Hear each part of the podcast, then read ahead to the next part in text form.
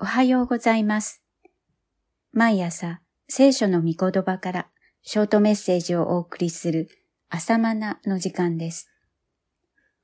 今朝はエレミア書6章からです。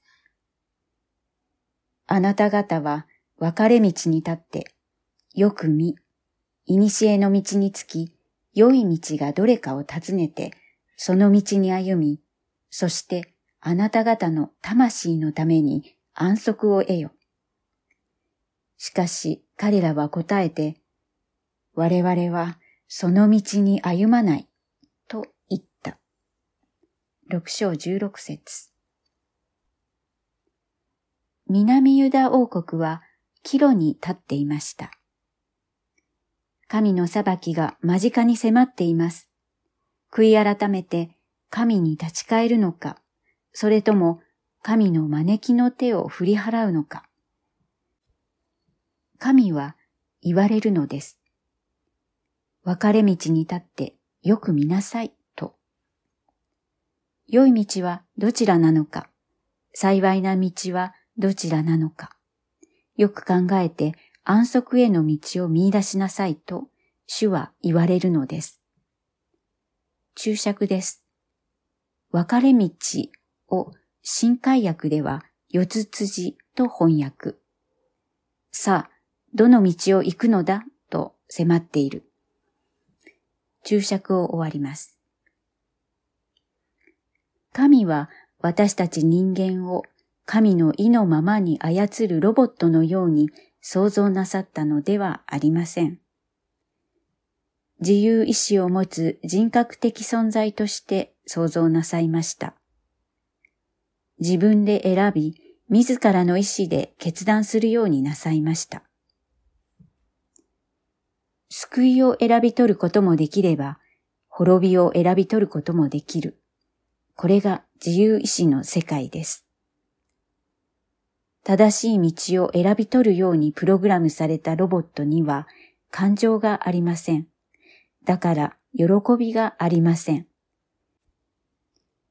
善を選ぶことも悪を選ぶこともできる自由意志があるので、生きる喜びがあります。神を愛する感動があります。これはロボットにはないことです。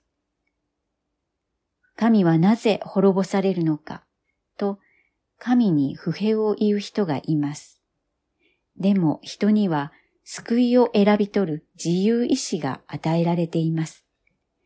そして神は幸いを選びなさい、命を選びなさいと命じておられます。その自由意志の結果としての滅びであり、救いなのです。イスラエルの民をエジプトから連れ出した時点で、すでに神は語っておられます。私は命と死及び祝福と呪いをあなたの前に置いた。あなたは命を選ばなければならない。そうすれば、あなたとあなたの子孫は生きながらえることができるであろう。新明記30章19節祝福の道を選びなさい。命の道を進みなさいと神は命じておられます。ところが人々は我々はその道に歩まないというのです。なんと堅くなな心でしょうか。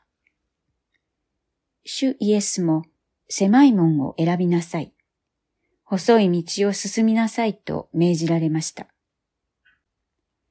命に至る門は狭く、その道は狭いのだ、と。しかし、残念なことに、多くの人は広い門をくぐって広い道を行きたがるのだと。どうか命を選び取ってくださいますように。祝福の道を選び進んでくださいますように。こんな過ちの多い自分が祝福の道なんてずうずうしくて選べません。と言ってはなりません。人生の岐路に立つたびに神はいつも命と祝福の道を選びなさいと命じておられます。失敗した者にも、堕落した者にも、なおも神は恵み深くあられて、悔い改めて救いを得よ、と命じておられます。イスラエルの輪立ちを踏んではなりません。以上です。では、また明日。